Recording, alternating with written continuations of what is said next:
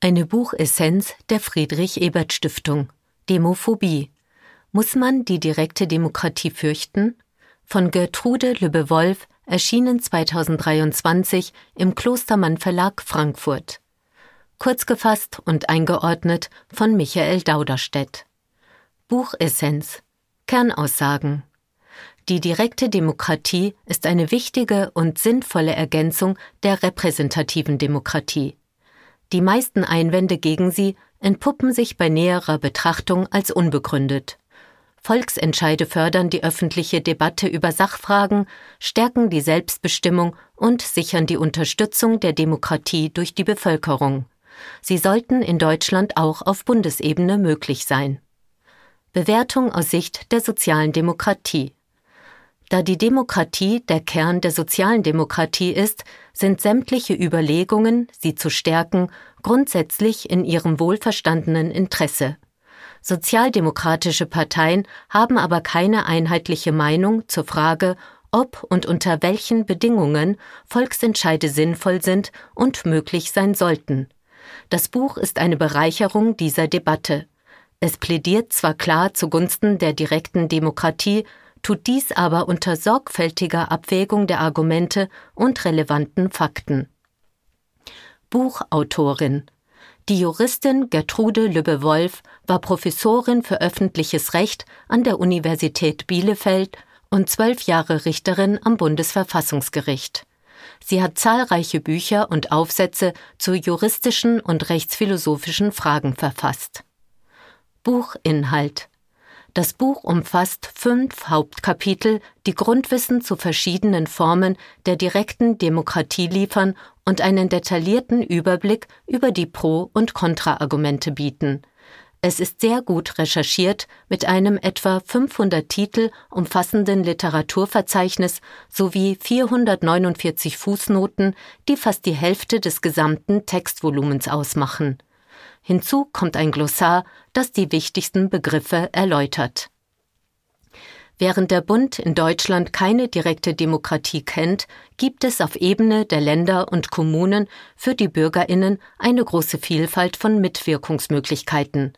Zeitweilig waren zwar in vielen Parteiprogrammen auch Volksbegehren auf Bundesebene als wünschenswerte Ziele genannt, die meisten Parteien haben sich inzwischen jedoch wieder davon distanziert und fordern bestenfalls konsultative Verfahren. Die Argumente gegen die direkte Demokratie sind schwach oder falsch.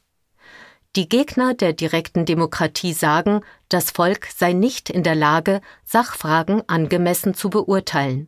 Indirekt stellen sie damit die Demokratie insgesamt, auch die repräsentative, in Frage. Außerdem hängt die Bewertung von Alternativen letztlich nicht nur von Kenntnissen, sondern auch von Interessen und Wertepräferenzen ab. In Demokratien sollten Entscheidungen deshalb nicht nur sachgerecht sein, sondern die Wünsche der Mehrheit widerspiegeln.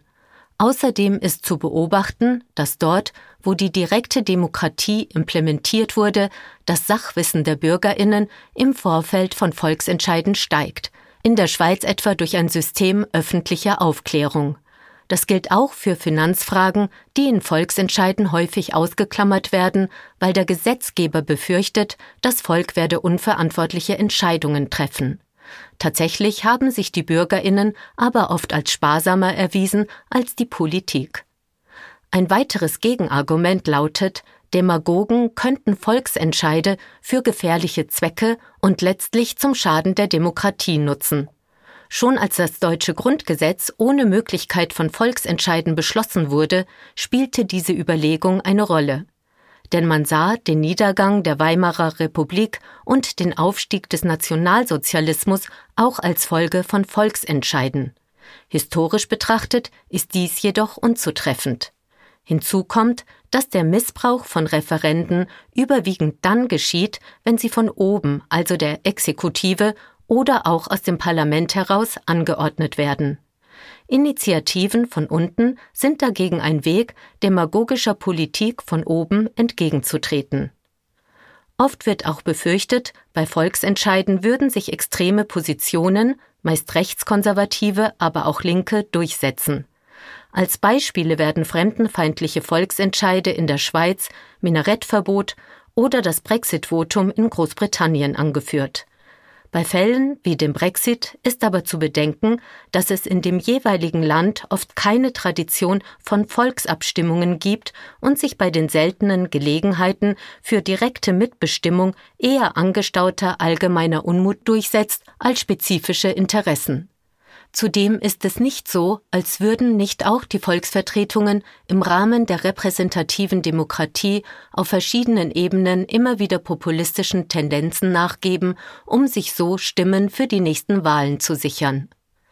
Gegen die direkte Demokratie wird auch angeführt, sie sei unsozial, da sich statistisch gesehen an Volksentscheiden die sozial schwächeren Schichten noch weniger beteiligen als an Wahlen. Allerdings führt das nicht zwangsläufig zu unsozialeren Ergebnissen. Denn die schwache Beteiligung hat auch mit der Ausgestaltung des Beteiligungs- und Zustimmungsquorums zu tun, wie es bei vielen Volksentscheiden vorgesehen ist.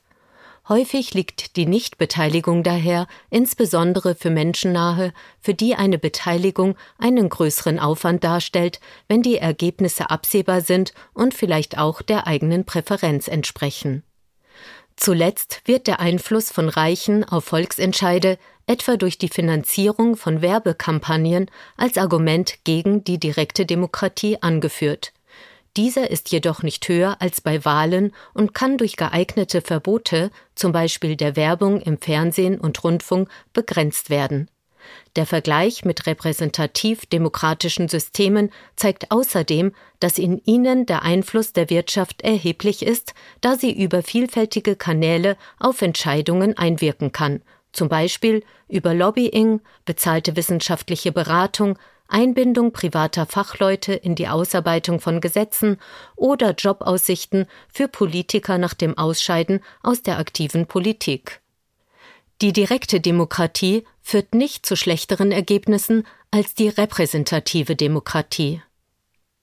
Viele Untersuchungen für die Schweiz und die USA, wo die Bundesstaaten unterschiedliche Regelungen haben, zeigen, dass die Staatsausgaben dort niedriger sind, wo die direkt demokratische Mitwirkung stärker ist.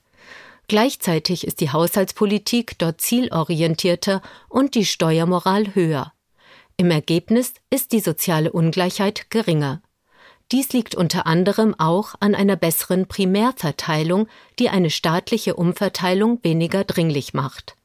So haben Referenten oft die Lohnhöhe, zum Beispiel durch Mindestlöhne, geschützt und neoliberale Privatisierung von öffentlichen Dienstleistungen, zum Beispiel Wasserversorgung, verhindert. Es kann nicht geleugnet werden, dass Minderheitenrechte durch Volksentscheide eingeschränkt werden können, wie etwa in der Schweiz geschehen. Grundsätzlich stehen die Entscheide zwar auch Personen offen, die selbst zu den betroffenen Minderheiten gehören, beteiligen dürfen sich aber nur jene, die über die Staatsbürgerschaft verfügen. Statistisch gesehen hatten Volksentscheide, die sich gegen Minderheiten richteten, zwar nur in weniger als der Hälfte der Fälle Erfolg. Die Erfolgsquote von Referenten, die Minderheitenrechte ausdehnen wollten, ist allerdings noch geringer. Trotzdem tragen Volksinitiativen zur Sensibilisierung für Minderheitenfragen bei und eröffnen somit Wege zu einem besseren Schutz. Außerdem unterliegen in den meisten Ländern auch Volksentscheide der Rechtsprechung durch Verfassungsgerichte oder supranationales Recht und entsprechende Gerichte, so dass Minderheiten vor Diskriminierung geschützt werden. Direkte Demokratie funktioniert unter fast allen Bedingungen. Volksentscheide erfordern meist Ja-Nein-Entscheidungen, die komplexen Sachverhalten nicht gerecht werden und Kompromisse verhindern. Tatsächlich gehen der Formulierung der Alternativen aber lange Diskussionen und Verhandlungen voraus, in denen der gesamte Sachverhalt behandelt wird und die unterschiedlichen Interessen zur Geltung kommen. Initiativen für Volksentscheide lösen zudem parlamentarische Prozesse aus, die ihrerseits angemessene Lösungen und Kompromisse produzieren. Oft wird gesagt, die direkte Demokratie sei bestenfalls für kleine Gemeinschaften geeignet, nicht aber für Massendemokratien. Dabei wird die direkte Demokratie jedoch mit der Versammlungsdemokratie mit direkter Anwesenheit der Abstimmenden verwechselt, die tatsächlich nur für kleine Gruppen funktioniert. Zudem ist darauf hinzuweisen, dass der Begriff Massendemokratie an elitäre Theorien zur Masse anknüpft und suggeriert, dass Menschen in großer Zahl nicht in der Lage seien, rational zu entscheiden. Direkte Demokratie und repräsentative Demokratie sind also keine Gegensätze, sondern können sich gegenseitig ergänzen und stärken. Volksbegehren und Initiativen bewegen Regierungen und Gesetzgeber dazu, auf Probleme einzugehen und Interessen zu berücksichtigen, die zuvor ausgeblendet wurden. Umgekehrt werden die rechtlichen Rahmenbedingungen für Volksentscheide durch Organe der repräsentativen Demokratie festgelegt. Es besteht zwar die Möglichkeit, dass die Ergebnisse von Volksentscheiden und Entscheidungen der Parlamente kollidieren. Dasselbe gilt aber für Entscheidungen, die zu unterschiedlichen Zeitpunkten gefällt wurden, beispielsweise wenn spätere Volksentscheide frühere revidieren oder wenn Gesetze geändert werden, wenn sich Mehrheiten verändert haben. Diese Anpassungsprozesse sind also Teil aller Formen der Demokratie, die eben einen dynamischen Volkswillen ausdrücken sollen und können. Die direkte Demokratie kann auch gegen ideologische Frontlinien von populistischen Parteien einer Sachlogik zur Geltung verhelfen. Weitere Vorteile der direkten Demokratie man darf erwarten, dass die direkte Demokratie die Selbstbestimmung der Bevölkerung fördert, die repräsentative Politik verantwortungsvoller und sachlicher macht, die Durchsetzung rein parteipolitischer und persönlicher Interessen von Politikern erschwert und damit insgesamt zu mehr Akzeptanz des politischen Systems beiträgt. Aber die direkte Demokratie bietet noch weitere Vorteile. Die von Parteien getragene repräsentative Demokratie zwingt die Wählerinnen, ganze Politikpakete zu akzeptieren, die in den Parteien aus ideologischen Gründen oder zur Bedienung der jeweiligen Klientelinteressen geschnürt wurden. Dieses Muster kann durch Initiativen aufgebrochen werden, indem sie bestimmten Sachfragen oder dort ausgeblendeten Interessen mehr Geltung verschaffen. Ein weiterer Vorteil besteht hinsichtlich der Außenpolitik. Die repräsentative Demokratie hat hier ein Demokratiedefizit, da die Außenpolitik von der Exekutive dominiert wird und weil durch den Abschluss internationaler Verträge oder den Beitritt zu supranationalen Organisationen nationale Handlungsspielräume beschränkt werden. So produzieren etwa Freihandelsabkommen oder die Mitgliedschaft in Freihandelszonen insbesondere in einem gemeinsamen Markt wie der Europäischen Union Verlierer und Gewinner in der eigenen Gesellschaft. Diese Effekte fallen umso dramatischer aus, je schneller sie verlaufen, da die Menschen und Unternehmen mit der Anpassung überfordert sind. Volksentscheide bieten hier ein Ventil, um Druck aus dem Integrationsprozess zu nehmen. Anders als die repräsentative Demokratie neigt die direkte Demokratie auch nicht dazu, sich auf kurzfristige Erfolge zu konzentrieren.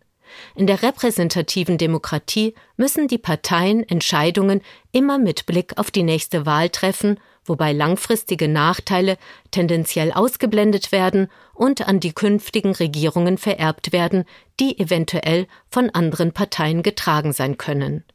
Dagegen kann die direkte Demokratie dazu beitragen, eine sinnvolle Berücksichtigung der langfristigen Kosten und Nutzen durchzusetzen. Zuletzt bietet die Kombination repräsentativer und direkter Demokratie bessere Möglichkeiten, um Fehler beider Ausdrucksformen des Volkswillens zu korrigieren. Initiativen von unten können Parlamente und Regierungen dazu zwingen, Entscheidungen zu überdenken Umgekehrt haben Gesetzgebung und Exekutive die Umsetzung von Volksentscheiden in der Hand, insbesondere wenn diese konsultativ und nicht verbindlich sind. Fazit. Die Gegnerschaft gegenüber der direkten Demokratie resultiert meist aus einer grundsätzlichen Demokratieskepsis, Gerade in schwierigen Zeiten wie heute, in denen viele Bürgerinnen ein wachsendes Misstrauen gegenüber der etablierten repräsentativen Demokratie entwickeln, wäre es im wohlverstandenen Interesse Deutschlands, Volksentscheide auch auf Bundesebene zuzulassen. Buch Votum. Das Buch ist sehr informativ und behandelt ein aus Sicht der sozialen Demokratie sehr wichtiges Thema, das innerhalb der Sozialdemokratie aber umstritten ist. Die Autorin nimmt zwar klar Partei für die direkte Demokratie, sie stützt ihre Position aber auf eine intensive Untersuchung zahlreicher Facetten des Themas. Die Leserinnen erhalten die Möglichkeit, sich umfassend zu informieren. Dabei haben sie die Wahl, das entweder zügig zu tun, nämlich durch ausschließliche Lektüre des Haupttextes oder vertiefend durch zusätzliche Konsultation der Fußnoten und Literatur. Damit eignet sich das Buch sowohl für die politische Bildung als auch für eine analytische und empirisch belastbare Auseinandersetzung mit der Frage der Volksentscheide.